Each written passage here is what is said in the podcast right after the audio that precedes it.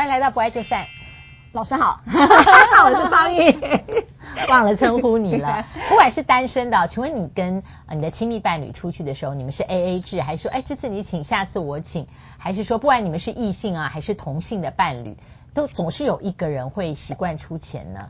那夫妻呢？夫妻你们是呃用一个户头，还是一直都是分开的户头？今天我们要讲的就是这个。对耶，你你大家会不会听起来很日常？可是，在我处理的家事案件当中，这往往都是一个引爆点。你说钱呢？钱就是呃，那缩小范围，就是说你的钱，我的钱是是这个吗？你的钱跟我的钱，还有我们的财产制。嗯，好像我们通常不会去特别去约定财产制。那可是呢，实际上这个我讲这个故事，大家听一听哦，应该、嗯、应该大家也常听啦，就是有一对夫妻呢。呃，他们其实结婚，这个女生呢，她其实经济能力很强。哦，如果你要用一个女强人，这个是很刻板印象，用女强人三个字啦。主要就是她很呃经济独立，那她也有两个孩子，然后她也不太想要去管她老公的钱，所以他们向来在呃生活上面就是采取 AA 制，你付你的，我付我的，我也我也不管你老公你自己赚多少钱，或者是你放在哪个账户。或者你买股票了，或最近股市掉下来，你有没有买了？我也不管你哈。那你有你的，就说根本不在话题里啦。不是，他也不不不愿意去讨论这件事，只要觉得他不 care 这件事。黑丁刀也逮几就对，虽然是同一个刀。对 对对。然后孩子这两个孩子，他也没有说请婆婆来帮忙。他也是请了保姆，保姆费他也就自己付了。所以呢，在前一集其实老师也去提到说，你要有自己的主张。我觉得这位女性就像老师讲的，就是说她在她婚姻当中，她用了她自己的方式，她也不麻麻烦别人。好，那在这种一个状态下，这个女性朋友她就说，呃，我最近常常上课，也可能看不爱就散哈，就是主要是说他有经历过很多的提醒，就是说用分别财产制是一个。呃，在婚姻当中，如果你结束或者不管你任何一种情形哈，你这种方法的分配方式是最安全的。也就是说，夫妻财产你也别管我的，我也别管你的。它本来是有一个户头，是不是？对，就是哦，有有孩子的孩子的账户。对，嗯，所以呢，他们就想说，那你就整个都都都分开。所以他就说，哎，我们是不是去办一个分别财产制？那其实分别财产制其实也不难哈，就是你写个协，呃，你你们到司法院网站，嗯，他就 download 一下那个夫妻财产制分别财产制就可以了。那要呃到法院去公证吗？到法院去办登记，登记。好，到法院办登记。所以有一天如果要协议。呃，分手的时候，或者万一是对簿公堂收，就有这一个当初两个人共同的对分别财产制，好，分别财产制的就叫呃夫妻财产契约书。哎，我跟你请问，那如果离婚的时候前面有了这一个夫妻财产契约书是分别财产的，所以如果我今天没有收入，我是不是还可以主张离婚的时候主张你要给我多少？没有，哦，okay, 就没有了，就是你的是你的。我就是要问这个，嗯，那个很重要的一件事情是这样了，很多的。呃，不管是男性或女性哈，他们为什么会想要用分别财产制？有不外乎有几个理由。第一个就是说，他觉得大家在使用或者投资财产上观念很不一样。嗯嗯嗯。好，第二个我举例，对，第二个有时候她觉得她的老公做的是那种投资性的事业，而他可能就是一个老师，那他就是储蓄型的人。也就是说，你的钱都在海外，我的钱都在台湾。还有，他对他高风险的这个，他又高风险使用习惯，或者是说他常常浪费财产，然后我节省的人反而以后要分给你，所以他觉得那个那个心意过不去哈。他没有觉得他日后要离婚，但他很怕有一天她老公真的外遇了，或者我真的受不了我老公的时候，我要离婚的时候，我财产还要再很忐忑的说要分给他。问题是我的财产是要给孩子。我刚才讲有两个孩子嘛，所以呃，无论各个方面呢，我觉得这位女性她怎么算，她就觉得分别财产制是一个最健康的财产关系。因此呢，这个女性朋友就跟她老公提出，哎，我跟你讲，我们最近呃有有有人在讲说用分别财产制，你要不要我们来做分别财产制啊？好，那我们有个共同，刚才讲老师在讲共同账户，我们可能有共同买了一个什么，好，譬如车子也好，或者账户也好，我们这干脆就先分了吧。有没有勃然大怒？有，他说，你是准备跟我离婚吗？他说我第一个反应就是他第一个反应就是，要分？对，哇，这个钱的是这么难谈呢？难谈。那所以我我我就退到极致说，那所以是不是你的钱就是我的钱？这才是爱的最具体实践。就是关关系里面有爱，最最具体的实践是不是就是你的钱就是我的钱？那你你你你你觉得呢？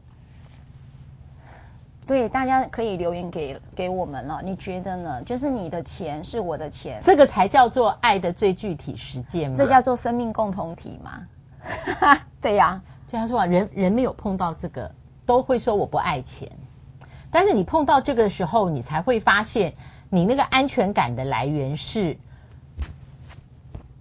钱，好像变成了某一种无形的呃安全伴。嗯，我觉得钱有一件事情说，我们经常讲共患难嘛，哈，同甘苦共患难这件事情，我觉得大家想的都是经济。都是钱这件事，嗯、对不对？一起共创事小事业啦，还是钱嘛？所以我觉得，当我们用一个分别财产制这么新式的一个财产观念的时候，他摆到一个亲密关系，很多人是受不了的。对，而且我觉得受不了的人，他反而是预设说，当我们的钱不能共用的时候，你的情也没了。但是，但这个预设，我个人认为是错的。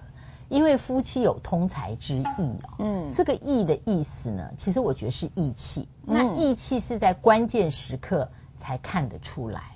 哦，对，所以你你不要认为说夫妻有通财之意，是我们两个一定要用在一个账户，我们的新台币都混在一起，长得都一样，混在一起分不出来。就是即使夫妻分别财产制，但如果情感非常好的时候，对，你会认为另外一半。他都要心碎了，他不会拿出钱来帮你吗？我觉得，对不对？欸，老师这题挑战了大家，我觉得你们也可以再回应我。今天你的另外一半跟你借钱，然后或者是说请你娘家再借他钱，你愿不愿意？哎、欸，我昨天我那天才跟一个朋友聊到，夫妻间有借钱的、哦，有啊。那你的意思，你的意思，亲爱的，不是你的意思是说写借据吗？好啦，你没有借据就会变赠与啦。那夫妻间又赠与又免免赠与税啦。不是啊，就说你借他个一百万或是八十万，这个你还要他还吗？你们不是一起生活吗？呃，通常都要还的。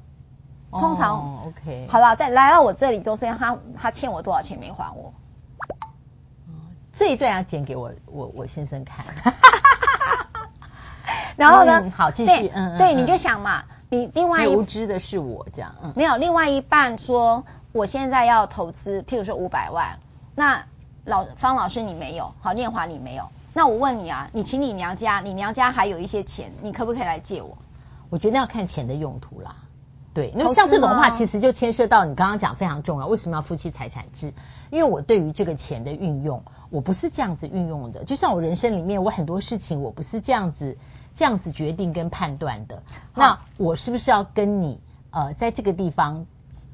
走在同一个路上，我觉得钱跟别的事都是一样的，但不借钱的时候就变得特别伤感情。嗯，对，那所以是谁把钱看得比较重？是不借钱的那人看得比较重，还是你你跟太太或先生借钱，你看的比较重呢？你认为他那么伤感情，那你们岂不是人生里面本来就有很多选择，是各自判断、各走路数的吗？嗯，对。所以这时候怎么办？除非那是救命钱啦。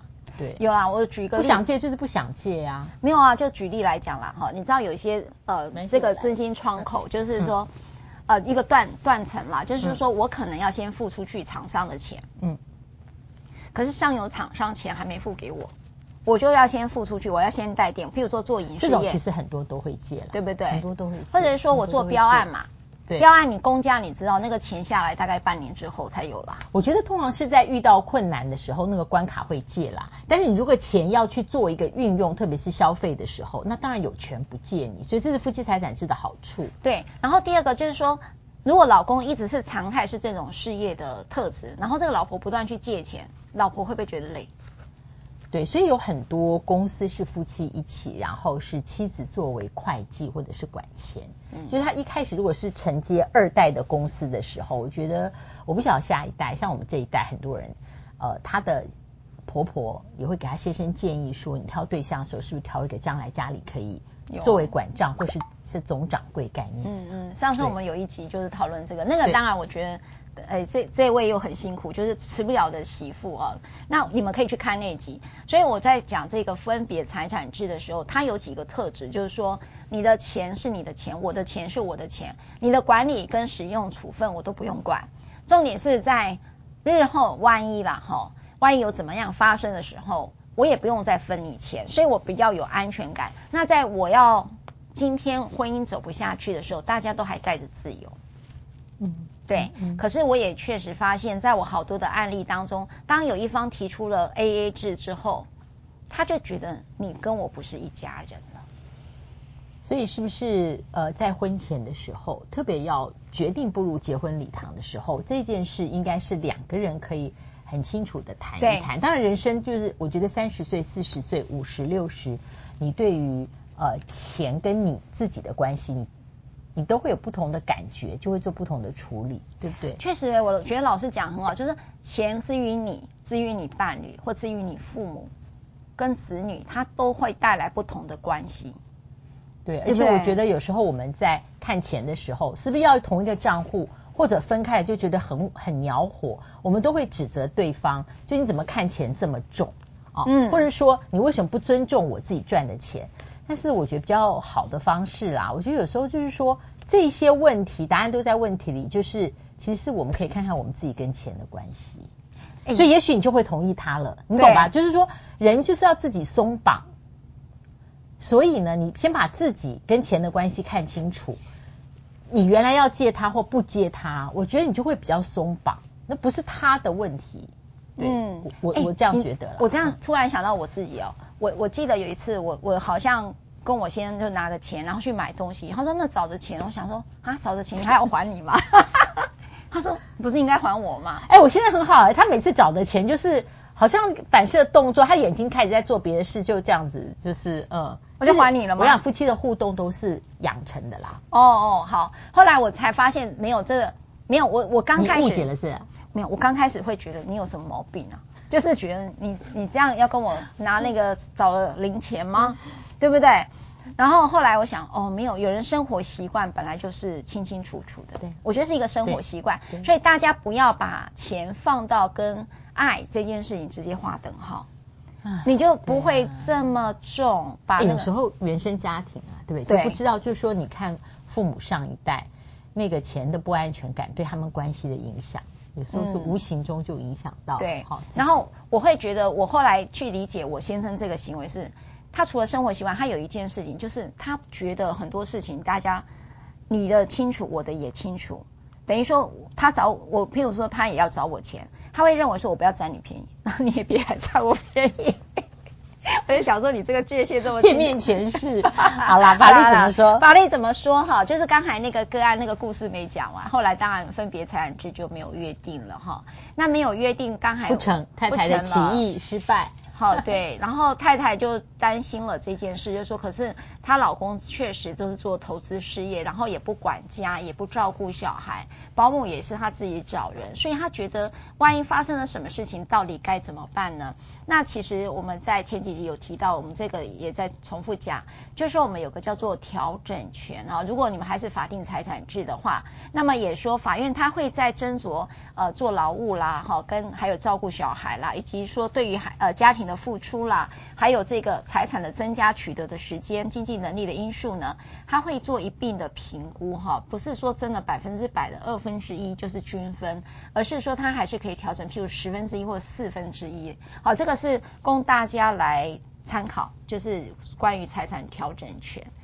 那最后老师有没有什么话给这样的一个夫妻？没有哎、欸。哦，我回去想想我自己跟钱的关系，因为我们都是这样子糊里糊涂的，就是明年就三十年了，这从来不这从来不成为任何问题耶。你跟钱的关系，我有次签一个支票，然后我还要数一下那么多零，然后只是说啊，结婚就会这样子哦，这么多零一下子就出去了，那是我唯一的一个感觉。我三十几岁的时候，那个钱出去给谁？给我先生啊，因为他很想买一个跑车看看，后来两年之后他就卖了。那那钱有再回来吗？当然没有啊，我也有做啊。哦，你看，你看，你看，这样看，我们摄影师是在比啊。这个，这个，我们的摄影师是男性，他觉得这个老婆太不是啦。我跟你讲，我生命里面的轻跟重，轻的东西就不要去把心放在那个上面。